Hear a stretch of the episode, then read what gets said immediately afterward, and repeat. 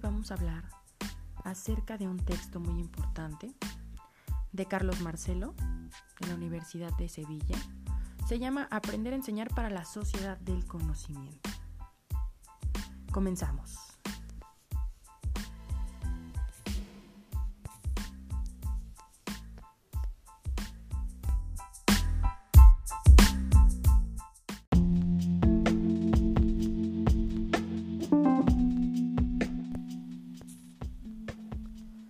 Nuestras sociedades están envueltas en un complicado proceso de transformación, una transformación no planificada, que está afectando a la forma como nos organizamos, cómo trabajamos, cómo nos relacionamos y cómo aprendemos.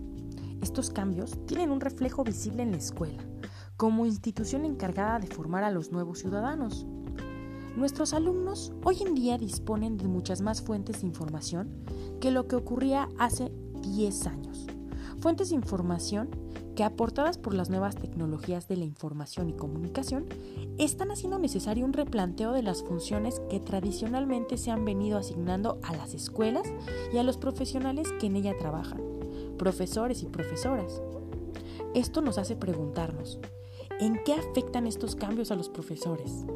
¿Cómo debemos repensar el trabajo del profesor en estas nuevas circunstancias? ¿Cómo deberían formarse los nuevos profesores? Y muy importante, ¿cómo adecuamos los conocimientos y las actitudes del profesorado para dar respuesta y aprovechar las nuevas oportunidades que la sociedad de la información nos ofrece? ¿Qué nuevos escenarios educativos y escolares son posibles?